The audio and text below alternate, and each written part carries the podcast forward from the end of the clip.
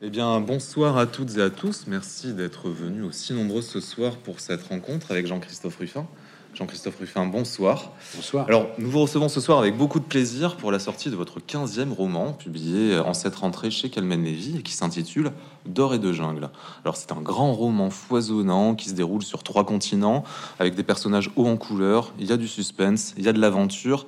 Ça se passe principalement entre Nice et le sultanat de Brunei et dans lequel vous imaginez une tentative de coup d'État 2.0 menée par des mercenaires à la solde des patrons des GAFAM. Alors, quand bien même nous n'avons plus besoin vraiment de vous présenter euh, aujourd'hui, je vais quand même le faire. On va rappeler très brièvement que vous êtes médecin, que vous avez participé à la création de Médecins sans frontières dès la fin des années 70, que vous avez été attaché culturel au Brésil, Goncourt du premier roman en 97 pour votre roman L'Abyssin, prix Goncourt en 2001, 2001 pardon, pour Rouge Brésil, ambassadeur de France au Sénégal et en Gambie de 2007 à 2010, et depuis 2008 élu à l'Académie française. Quel CV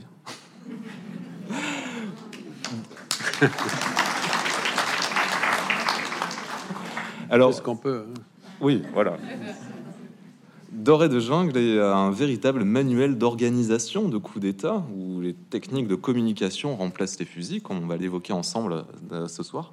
Est-ce que vous pouvez, pour introduire justement cette rencontre, vous expliquer comment vous êtes arrivé à avoir eu envie d'écrire ce roman, Doré de jungle, qui est un roman, comme je le disais, assez foisonnant et qui mélange plusieurs sujets à la fois très sérieux, très graves, et en même temps qui euh, jongle en permanence sur une certaine légèreté parce que c'est un vrai roman d'aventure. Alors d'abord, bonsoir à tous et merci de me recevoir. En fait, en y réfléchissant, je crois que j'écris des livres pour pouvoir venir les présenter chaque année chez Mola, donc euh, c'est toujours un bonheur. Voilà. Et, ça, me touche vraiment de retrouver le, public de, Bordeaux pour parler de ce livre.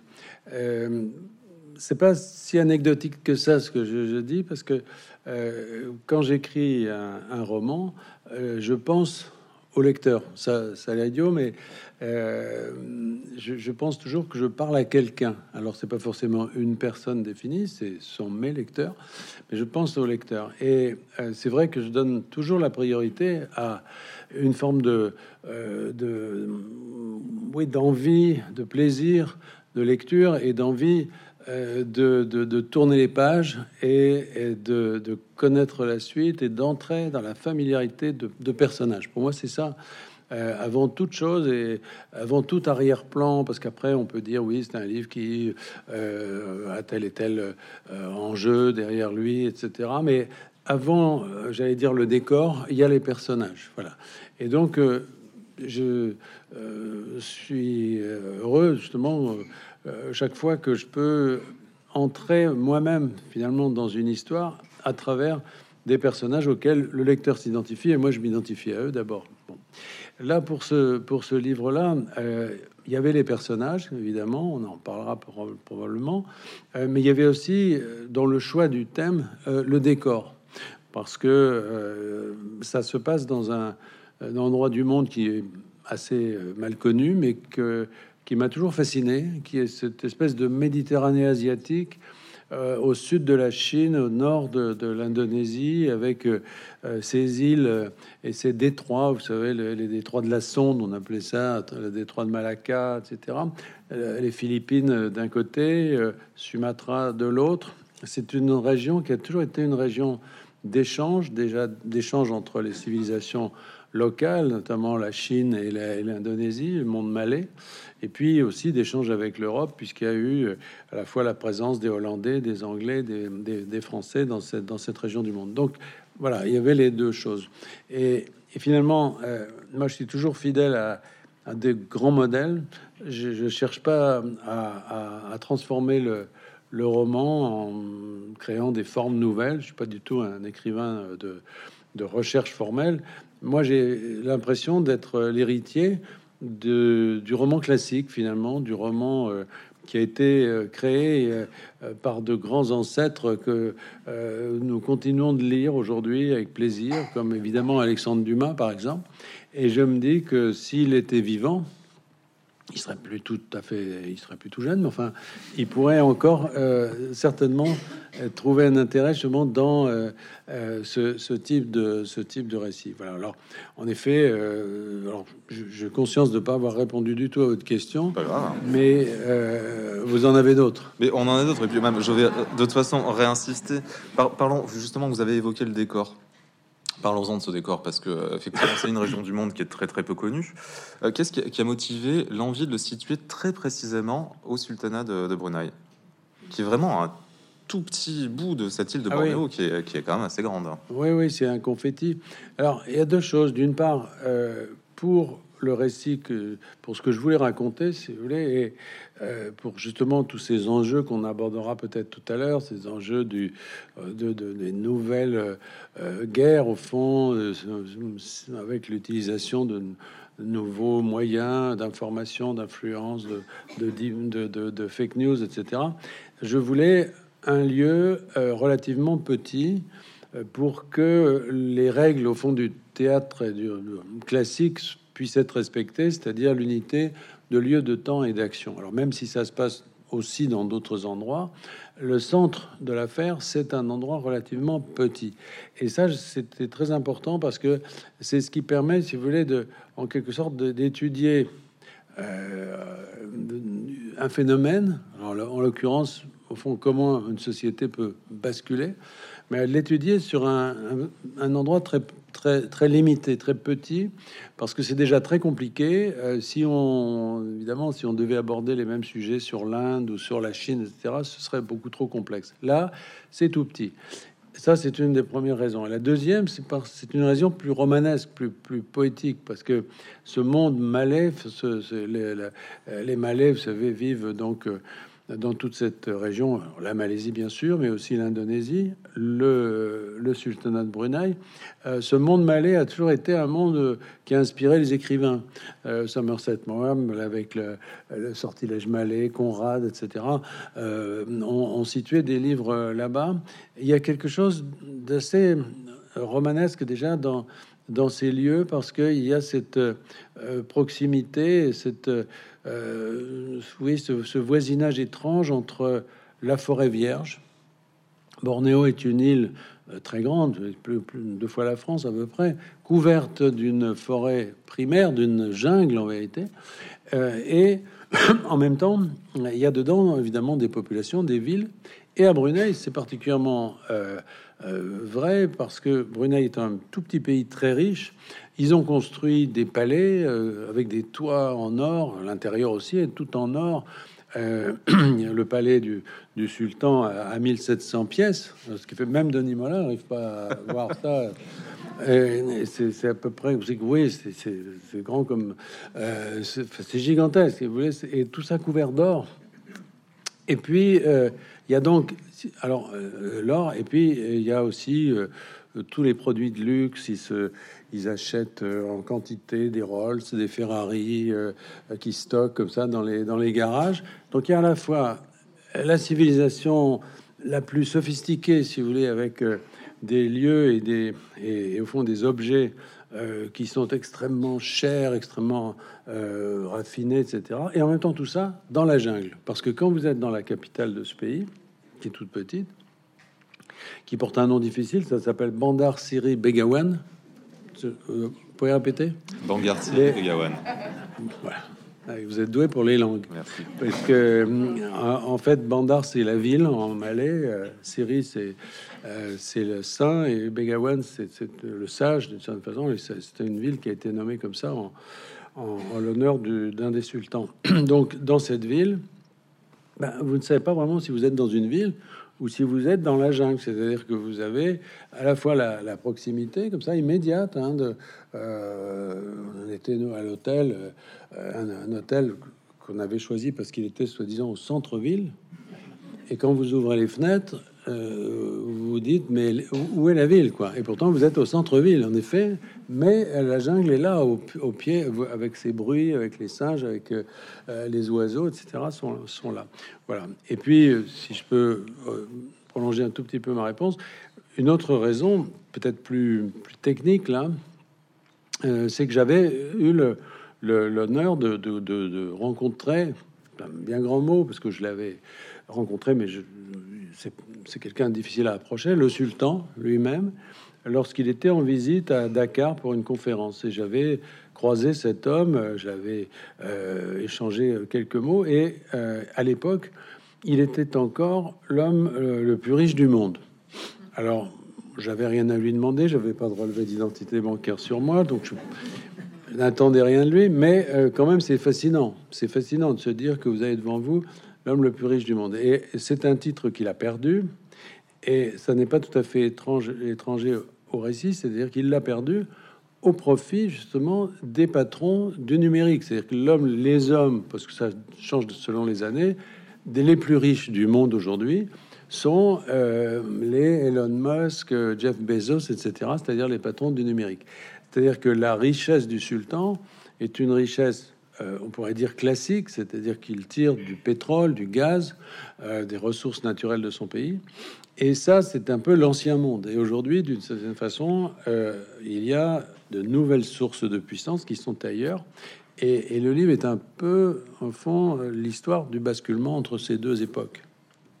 Et surtout, ce que vous expliquez dans le roman, et ça c'est dès le début, hein, c'est que ce qui manque finalement à ces euh, patrons d'entreprise, euh, c'est que à la fois ils dirigent des entreprises, mais ils ne dirigent pas d'État, et que ce qui est en train de se jouer en ce moment, notamment dans les Silicon Valley, mais qui a été amené à aussi bouger dans différentes parties du monde, c'est que bah, jusqu'à présent, finalement, Google ne servait que à se repérer sur une carte et c'est un moteur de recherche, hein, mais que l'argent investi euh, dans, leurs bénéfices se fait dans la recherche scientifique et dans un délire transhumaniste mélangé à une, une idéologie libertarienne.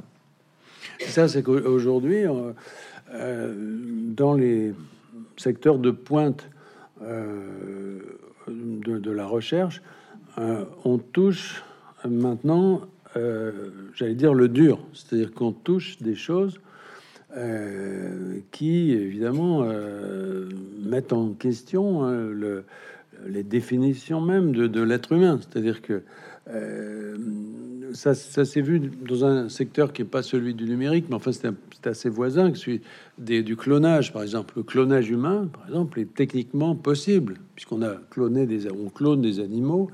Bon, bah, le clonage humain est possible. Et pourtant, il est interdit.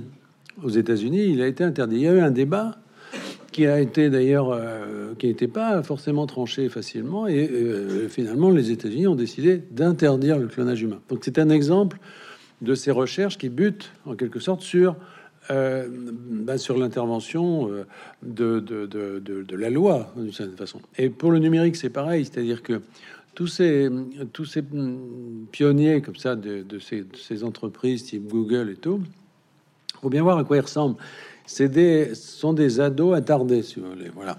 C'est-à-dire que ce sont des, au départ, c'était des gamins qui avaient euh, dans leur garage.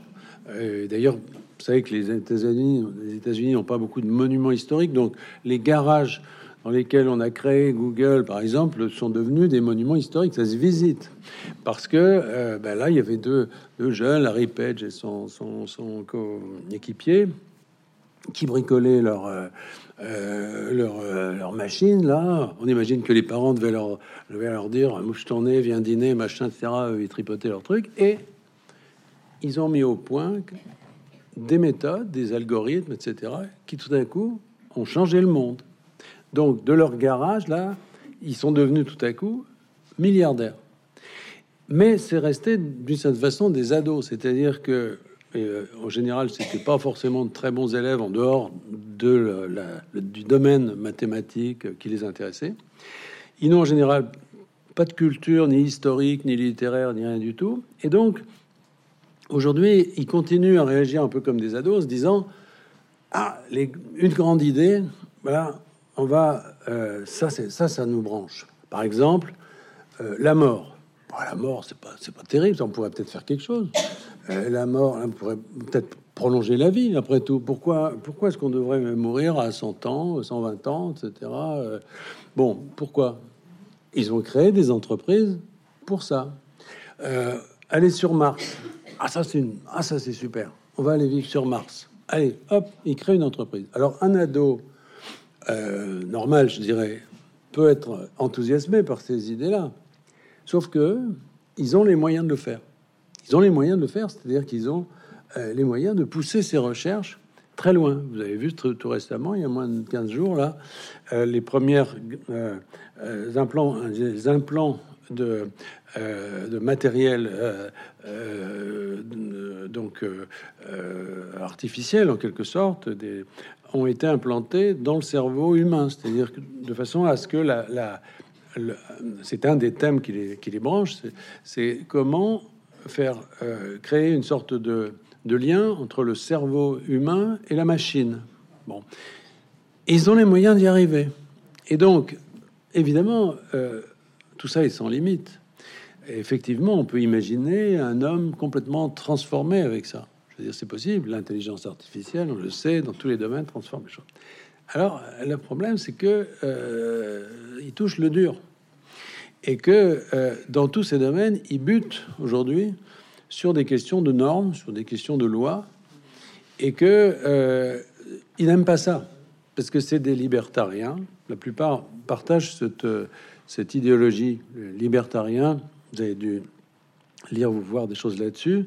Les libertariens sont des, sont des gens qui affirment c'est leur conviction que la liberté humaine ne doit pas avoir de limite. C'est-à-dire que quand on peut faire quelque chose, on doit avoir l'autorisation de le faire. Voilà. Si on peut euh, faire brancher un cerveau sur une machine, etc., ben on, peut, on doit pouvoir le faire. Ils ne supportent pas l'idée d'une limite. Et ça a été un des points de départ du livre. Je me suis dit, mais au fond, si on pousse à l'extrême cette idéologie libertarienne, euh, qu'est-ce qu'elle veut dire? Elle veut dire que euh, ils veulent au fond, se libérer de l'État. Parce que c'est l'État qui peut les, limiter. Soit l'État démocratique, les États-Unis par exemple, soit l'État autoritaire, parce qu'en Chine, ils ont le même problème finalement, sauf qu'en Chine, ils contrôlent aussi tout ça. Donc se libérer de l'État. Et qu'est-ce qu'on peut, comment est-ce qu'on peut se libérer de l'État? Ben, Le mieux, c'est peut-être d'en avoir un, tout simplement. C'est-à-dire que euh, finalement, euh, se, trouver soi-même en mesure d'édicter les lois, les règles, etc., bah, c'est peut-être le meilleur moyen d'arriver à la liberté. Et comme dans le monde d'aujourd'hui, vous avez plus de 200 États, mais il y en a 70% qui n'existaient pas après la Deuxième Guerre mondiale. Ce sont des États très, très jeunes, souvent très fragiles, souvent très petits, avec des budgets très, très limités. Et si vous comparez le budget de, beaucoup de ces États du monde avec celui de, Google, Facebook, etc., c'est de l'ordre de 1 à 300. Donc, euh, il y a une très grande vulnérabilité de ces États. Et c'était l'idée derrière euh, le livre. Finalement, pourquoi ne pas un jour euh, en, acquérir un Et, et c'est pas une idée en l'air parce que il y a 7 ou 8 ans, deux de ces libertariens californiens ont proposé, ont lancé l'idée de l'indépendance de la Californie, par exemple. Ils ont dit, euh, au fond, euh, l'État fédéral, tout ça, ils vont, ils vont nous embêter. L'indépendance de la Californie. En fait, évidemment, c'est impossible parce que bah, euh, aux États-Unis, euh, la guerre de sécession a bien montré que les États-Unis n'acceptaient pas, ne tolèrent pas effectivement l'idée de sécession. Mais de toute façon, ça les aurait pas libérés vraiment parce que l'État californien, par ailleurs, ne va pas forcément très bien en ce moment et ils auraient gardé des contraintes. Donc l'idée, c'était ça, se dire après tout, pourquoi pas euh, imaginer qu'un jour ils puissent avoir envie d'être au fond chez eux. Donc on a parlé du lieu, on a parlé du motif. Et puis il y a un troisième élément important, c'est ceux qui proposent leurs services pour arriver à ça. Qui sont en fait, parce que ce sont des entreprises, parce que là aussi ça part de choses euh, réelles. On reviendra sur la partie vraiment romanesque et comment vous jonglez justement entre des faits réels et assez inquiétants et vraiment comment le roman jaillit, la fiction jaillit tout ça. Mais euh, qui sont ces mercenaires? Mais qui sont des mercenaires un peu euh, nouvelle école finalement, beaucoup plus en phase avec leur époque. C'est fini la période du, de Bob Denard d'une certaine manière et des l'époque à l'ancienne, on débarquait avec son fusil euh, et euh, une quarantaine de personnes surarmées. Oui, alors il y en a toujours. Mhm. Il y, a toujours des, mercenaires à l'ancienne, hein, ça existe. Euh, on a été récemment avec ma compagne au, Mozambique. il y a eu des offensives djihadistes dans le nord du pays. l'armée du pays était complètement débordée. Les, les djihadistes arrivaient presque à la capitale régionale. Et qu'est-ce qu'a fait le, gouvernement mozambicain? Ils ont téléphoné, ils ont essayé de trouver. Alors, ils ont demandé à Wagner d'abord, ça s'est pas très bien passé. Et euh, puis Wagner, ça les intéresse pas trop, c'est pas un pays suffisamment riche pour avoir. Euh, voilà, donc ils ont fait appel à une entreprise sud-africaine, une entreprise qui euh, de, de, mercenaires, si on peut dire. C'est-à-dire qu'en fait, officiellement, c'est des gens qui font de l'anti-braconnage. C'est-à-dire que ils, surveillent les parcs naturels, donc ils ont des hélicoptères, des armes, voilà. Et donc ils les ont appelés. Les types sont arrivés avec leurs hélicoptères, leurs armes. Ils ont arrêté la colonne djihadiste et ils ont sauvé en quelque sorte le, le, pays. Bon, donc ça, ça existe. Et ça, c'était, c'était pas du 2.0. Hein. Mm. C'était plutôt la, voilà, coup de Kalachnikov, voilà, classique. Voilà. Mais euh, c'est vrai que ces entreprises aujourd'hui, se, spécialisent. C'est-à-dire qu'il y a ceux qui remplissent des tâches habituelles de sécurité, qui sont capables de sécuriser des, zones industrielles, qui sont capables euh, de protéger des personnalités aussi. Euh, euh, voilà. Mais il y en a qui vont plus loin et je, le raconte dans une petite postface. Quand j'étais ambassadeur, je vais discuter comme ça. Je, voyais souvent le, président du, Sénégal, forcément, c'était mon métier. Et euh, il m'avait confié un jour, il m'avait dit, vous savez, dans, quand il était, lui, dans l'opposition, avant d'arriver au pouvoir, il était dans l'opposition, il y avait une entreprise qui était venue le voir, une entreprise de ce genre, en lui disant, écoutez, voilà, vous avez envie de prendre le pouvoir dans votre pays? Ah, il dit oui. Elle dit, bah écoutez, on s'occupe de tout. on s'occupe de tout. Euh, vous n'avez rien à faire. On a tout ce qu'il faut. Euh, voilà, on vous met euh, au pouvoir. Et naturellement, donc vous n'avez rien à payer. En tout cas, pas tout de suite. Et une fois que vous serez là, ben, évidemment, on vous présentera naturellement la facture. Et alors, il avait refusé, bien sûr. Mais euh, si lui avait refusé, d'autres ont essayé. Et en 2004, par exemple, dans un pays d'Afrique qui est la Guinée équatoriale, qui est aussi un petit pays, mais c'est un pays euh, où on a découvert du pétrole euh, assez récemment, enfin il y a une vingtaine d'années, qui est un pays extrêmement riche de, ce, de ces richesses pétrolières. il y a eu une tentative en 2004 d'une de ces entreprises de, pour s'emparer de ce pays. Et ça s'est passé comment? Eh bien, en fait, le, c'était deux, avions, en fait, euh, euh, plein de, mercenaires, si vous voulez, enfin, qui après une préparation effectivement du terrain, si je puis dire, euh, devaient s'emparer du pays. Et ce qui est amusant, c'est que et c'est ce qu'on retrouve aussi dans le livre, c'est-à-dire que il y a les gens sur le terrain qui font les basses besognes, mais il y a aussi toujours derrière des commanditaires, c'est-à-dire des gens qui sont dans leur bureau, euh, bien habillés, tranquilles, etc. Et là, en 2004, le commanditaire, en tout cas, c'est ce qui a, il a été accusé de ça, il a été jugé pour ça. Il n'a pas été condamné parce qu'il y a eu, à l'anglaise, il y a eu une espèce de, de transaction qui lui a permis de ne pas être condamné. Mais celui qui était le commanditaire, très certainement, de ce, coup d'État, c'était le fils de Margaret Thatcher. Alors, euh, on fait ce qu'on peut. Quand on a une mère qui est Premier ministre, si vous voulez, faut essayer de faire ses preuves. Et euh, lui s'est dit, bah, l'Angleterre, j'ai peu de chance, mais peut-être qu'en Guinée équatoriale, je vais y arriver. Vous voyez Et il avait donc euh, prévu, prévu ça. Donc, ça n'est pas de la science-fiction. Tout ça existe. Et c'est alors, c'est très ennuyeux de le raconter comme ça. C'est plus amusant de d'en faire, de le mettre dans une mécanique romanesque parce que tout ça, évidemment, euh, euh, il faut que le lecteur puisse le découvrir sans avoir fait euh, trois ans de recherche sur ces sujets, etc. Au fond, il n'y a rien à savoir. Il faut juste suivre des personnages et avec eux, si vous voulez, découvrir tout ça, et dire de l'intérieur. Alors bien évidemment, euh, vous l'avez évoqué tout à l'heure, on pense beaucoup euh, au roman, euh, au roman grand roman classique, à la Dumas, avec un côté presque feuilletonesque, puisqu'il y a vraiment ce principe du, du régulièrement en fait à la fin de chaque chapitre où on a envie justement de savoir ce qui va se passer. Et maintenant, la situation est arrivée à un point particulier. Que va-t-il se passer par la suite? Alors, euh, bien évidemment, il n'est pas question d'aborder tous les éléments de ce livre-là et de laisser la plaisir aux lecteurs et lectrices qui n'ont pas encore lu de découvrir tout ce qui va se passer dedans.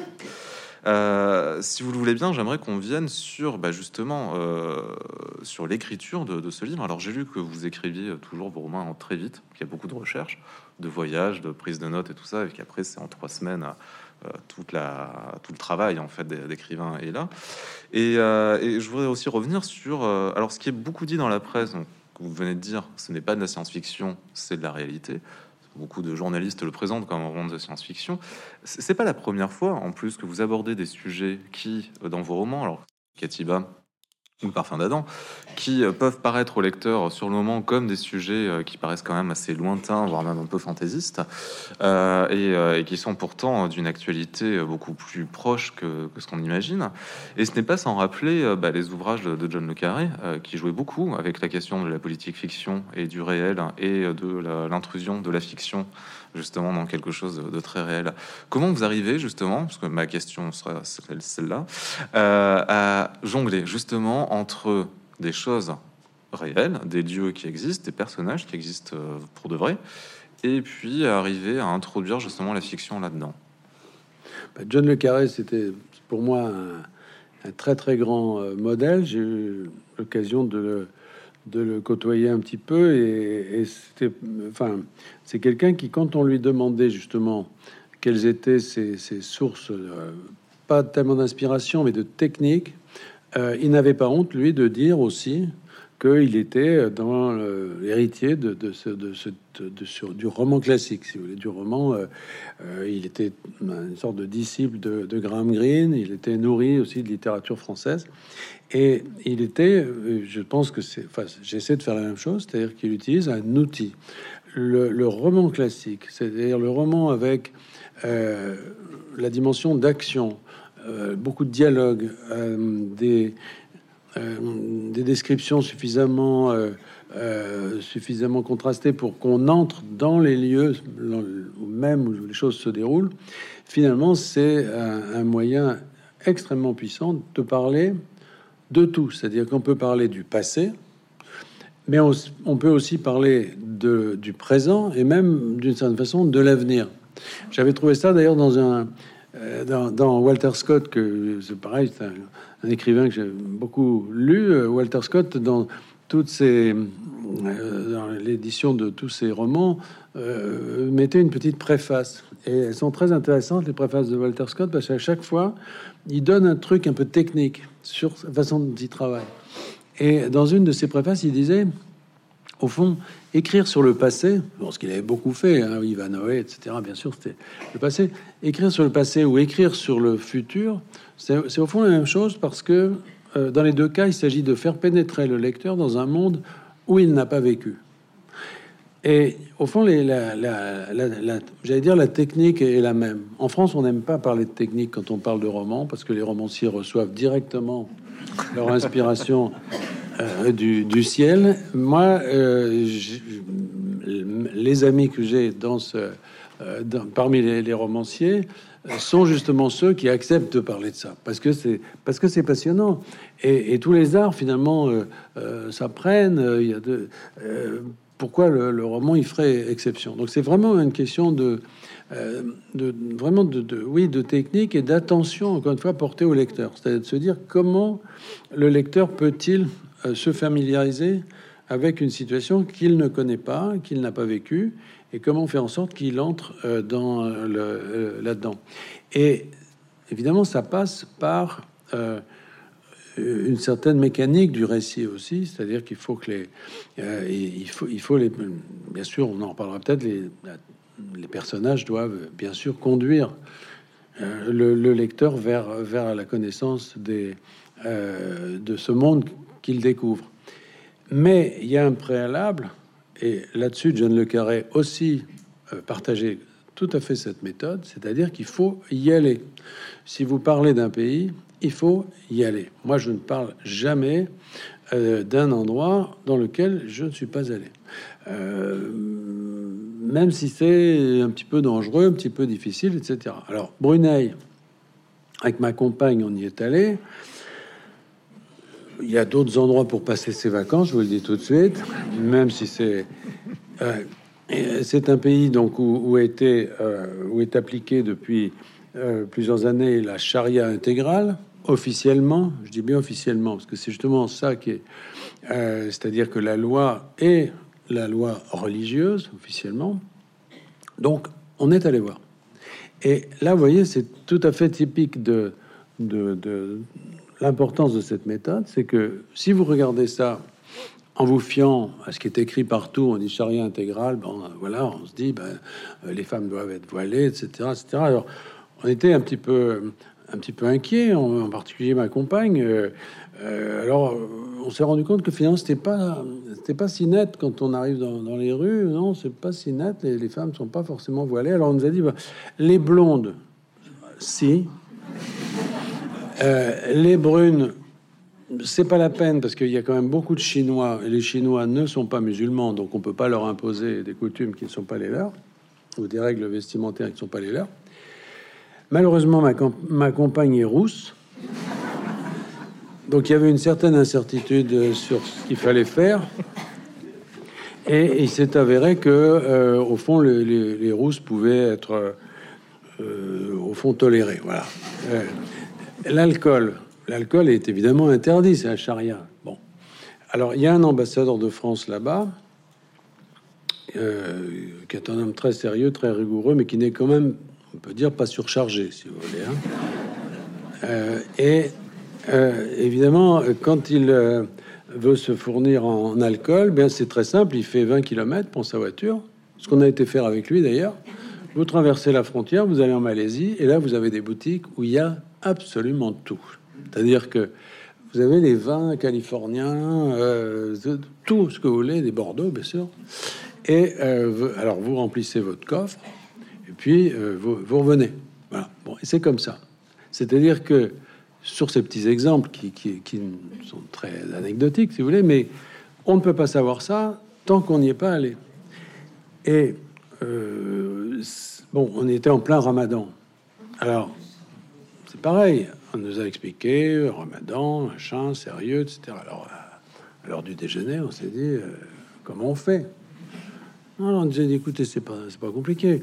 Vous allez à tel endroit, vous montez au premier étage. Là, vous avez un restaurant chinois qui est ouvert, etc. Et il y avait un restaurant, il y a des restaurants chinois, à condition qu'ils ne soient pas sur la rue, qui fonctionnent en plein ramadan, à l'heure du déjeuner, etc., sans aucun problème. C'est-à-dire que tout ça, vous ne pouvez pas le savoir si vous n'êtes pas allé sur place.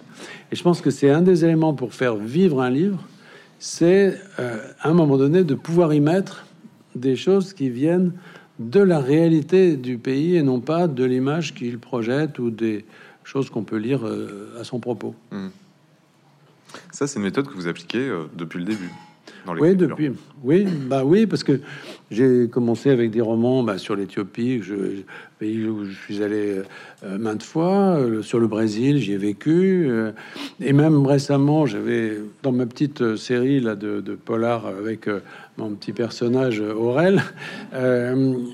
Bon, Pierre Lemaitre m'avait dit, Aurel, faut que tu le, faut que tu le mettes en difficulté qu'il ait, qu'il ait peur. Alors je me suis dit, où est-ce que je peux le mettre pour qu'il ait peur? Et je l'ai envoyé à Acapulco. Et ben j'y suis allé. Et Acapulco, je peux vous dire, c'est euh, ouais, euh, il n'y a plus beaucoup de touristes. Hein. C'est, quand même une zone. Euh, alors le Mexique en soi est déjà dangereux, mais alors Acapulco, c'est vraiment un, coin particulièrement violent. Et bon, ben c'est pas grave, j'y suis allé. Et l'hôtel dans lequel j'ai situé euh, le, roman, c'est pas celui-ci, mais celui sur Aurel, euh, euh, notre otage à Acapulco. Cet hôtel, c'est pareil. J'aurais pas pu l'imaginer sans y être allé. C'est un hôtel qui appartenait à, John Wayne et à Johnny Westmuller. Johnny Westmuller, c'est-à-dire Tarzan. Et cet hôtel est resté absolument intact. C'est-à-dire qu'on vous allez là, euh, on vous donne une chambre qui n'a pas bougé depuis John Wayne, quoi. Et vous avez l'impression qu'il y a Lorraine Bacal qui va sortir de la salle de bain. Alors malheureusement, euh, mais c'est des endroits, si vous voulez, qui sont, euh, j'allais dire au, sens propre, inimaginables. Et moi, certains lecteurs ou journalistes me disent ah, Vous avez de l'imagination. Non, j'ai pas d'imagination. C'est-à-dire que toutes les briques, tout, tout, ce qui compose mes livres sont toujours. tout est pris dans, dans une forme d'expérience, de réalité, euh, des personnes que j'ai rencontrées, des lieux où je suis allé, etc. Et après, c'est pas l'imagination qui travaille, c'est la manière de composer tout ça pour en faire un récit. Mais les pièces du, du de l'horloge, si vous voulez, sont toutes euh, tirées de la réalité, y compris pour les personnages. Hein. Oui, beaucoup, beaucoup. Bah, par exemple, là, il y a un personnage, c'est un c'est un vieux professeur qui, a, qui est euh, qui euh, euh, a beaucoup réfléchi et travaillé et publié sur la question des coups d'État. Bon, alors il a une vie qu'on explique dans le livre, etc. Il est à la retraite, mais il continue de publier. Il a beaucoup réfléchi et au fond, c'est quelqu'un qui nous permet d'entrer justement dans cette question un peu théorique de comment ça marche, comment on fait les coups d'État et tout. Bon, bah, j'ai pris comme modèle, si vous voulez, euh, quelqu'un qui est un qui est un ami de, longue date, qui, qui, a, en effet la vie telle que je la raconte. Denis, Denis d'ailleurs, avait, avait, sans le nommer, euh, lui avait consacré un roman avec sa vie. Et alors aujourd'hui, il est chauve. Ben, en fait, il l'a toujours été, mais sauf qu'avant, il ne le montrait pas et il s'obstinait à mettre une moumoute. Et comme il voyageait beaucoup, il avait deux modèles. Il avait un modèle euh, pour aller dîner chez Denis Mola, si vous voulez, c'est-à-dire quelque chose de sentait la naphtaline et tout. Et puis il avait un modèle de, pour la jungle, voyez, qui ressemblait plus à de la moquette en quelque sorte. Et euh, il se trouve que le, personnage, la personne, c'est pas un personnage, la personne dont je me suis inspiré euh, pour le, livre, on a dans des vies antérieures fait des missions ensemble euh, en Afrique, notamment euh, en Afrique de l'Est, une, période très compliquée de, la guerre euh, au, Rwanda. Et eh ben, il m'avait accompagné, il avait ça sur la tête. Et au bout d'un moment, je lui ai dit, mais écoute, arrête, c'est pas grave, alors enlève, tout. Et maintenant, il, assume sa, sa, calvitie. Mais ce personnage, il, est, il existe. Et le personnage de Flora, par exemple, qui est l'héroïne en fait du livre, qui est la, enfin, celle qu'on on suit dans, dans, travers le livre et que finalement dont, on, euh, qui, dont, dont, le destin va être lié à cette histoire et qui va permettre en fait de, d'entrer dans cette histoire. Elle est en quelque sorte composée de deux femmes qui sont euh, mes amies. L'une d'entre elles est une ancienne championne de, plongée euh, qui, qui aujourd'hui encadre des croisières, des choses comme ça et qui physiquement, tout ça ressemble beaucoup à la flora du, livre. Et l'autre est, est, une amie, une amie euh, de, de, ma compagne qui est, euh, que, que j'ai connue par, par, par, son intermédiaire, qui est, euh, qui est la fille de Bob Denard. Et Bob Denard, le mercenaire mythique, etc., c'est sa fille. Et l'autre soir, on a fait une petite soirée pour le lancement du livre. Elles étaient là toutes les deux. Et on a pris une photo de ces deux femmes qui, euh, dont, j'ai fait qu'une, si vous voulez. Enfin, mais euh, voilà, et les deux, et je trouve que c'est tellement mieux comme ça. C'est-à-dire, c'est tellement mieux que euh, on, fera jamais aussi bien, si vous voulez, que que la que la nature. On fera jamais aussi bien que que ces personnes qu'on a rencontrées. Moi, je peux pas créer une femme avec rien. Vous voyez ce que je veux dire? Un homme non plus, d'ailleurs. C'est-à-dire qu'il il faut s'ancrer sur sur des vies, sur des histoires, sur des caractères, sur des physiques aussi, sur des attitudes, tout ça. Et ça, ça vient de la vie, quoi.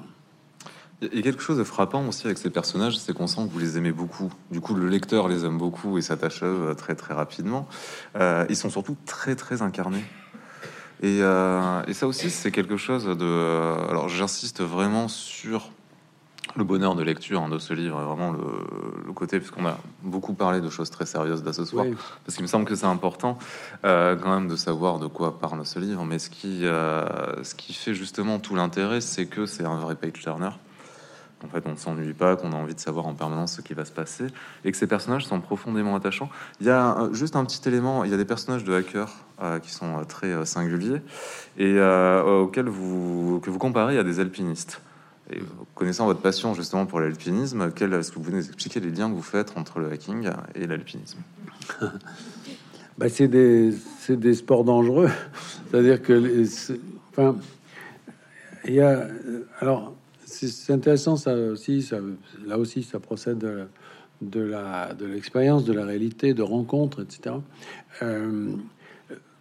moi, je suis totalement nul sur le numérique, tous ces trucs-là. J'écris mes livres à la main. Enfin, vous voyez, où j'en suis, quoi.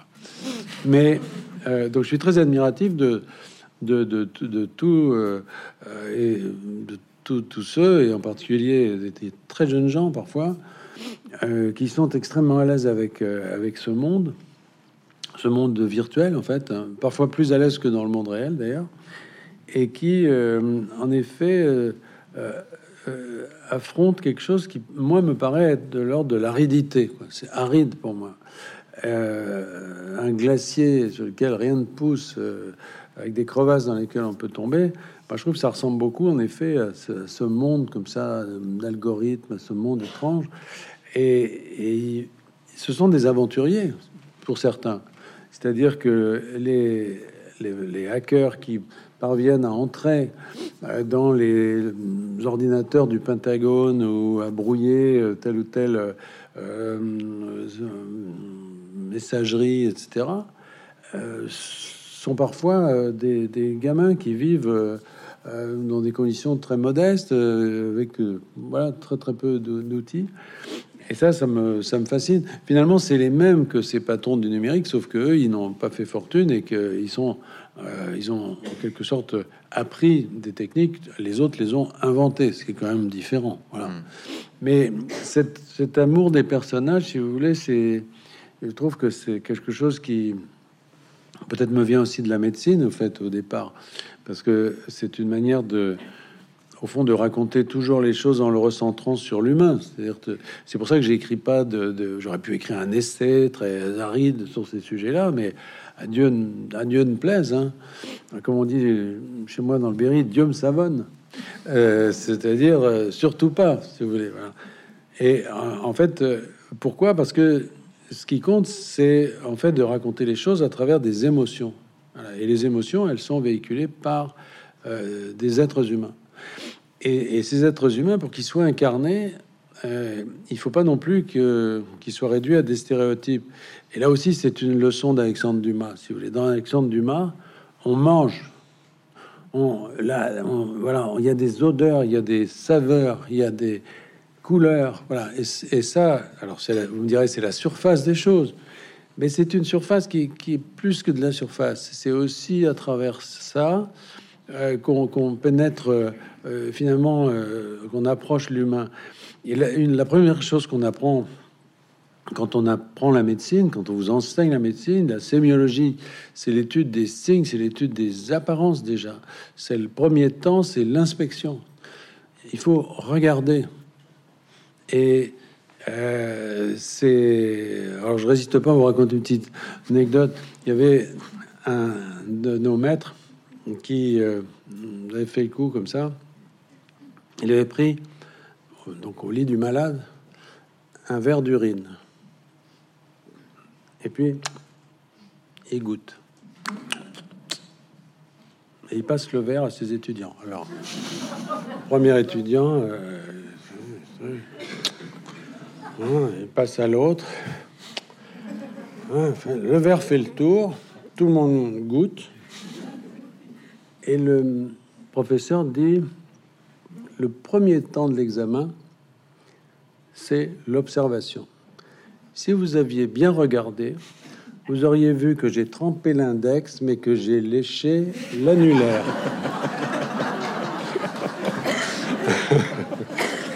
Donc on apprend à regarder. Voilà. Ah, ça va être difficile d'enchaîner après ça.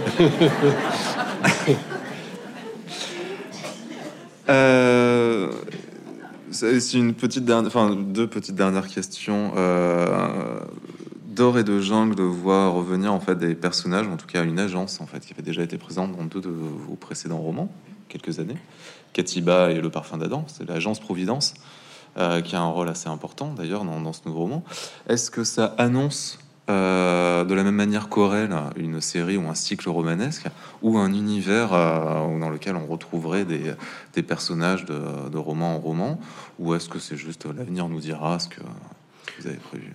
Bah, C'est-à-dire que c'est un. Enfin, disons que c'est une corde que je garde à, mon arc euh, en fonction de, de ce que j'ai envie de raconter. C'est-à-dire que. Bon, j'ai assez envie aussi de revenir peut-être à des à la veine qui était celle de, Rouge Brésil, du Grand Cœur, etc. Bon, bah là, c'est évidemment complètement autre chose. Euh, Aurel, c'est un peu une plaisanterie qui finalement dure. Et puis, euh, euh, Providence, c'est quand je veux parler du présent.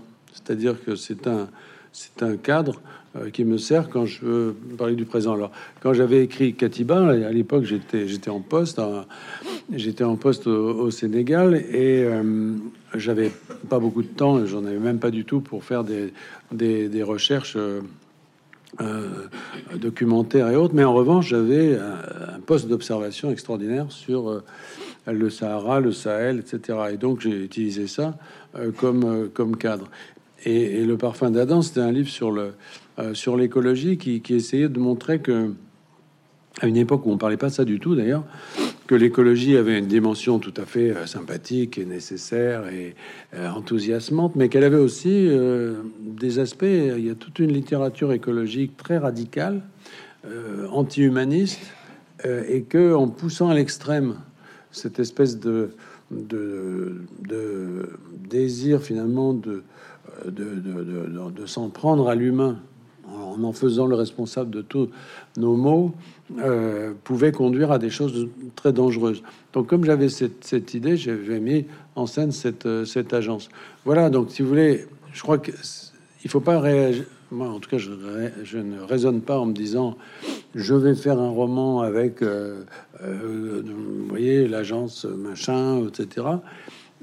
si j'ai un sujet qui s'y prête, j'utiliserai ce euh, ce, fil, je tirerai ce fil, euh, mais tout dépend évidemment de, l'histoire qu'on veut raconter, parce que, en fin de compte, et je pense que c'est peu ce qui peut résumer notre entretien, ce qui, compte, c'est quand même l'histoire qu'on raconte. Voilà, il faut raconter une histoire.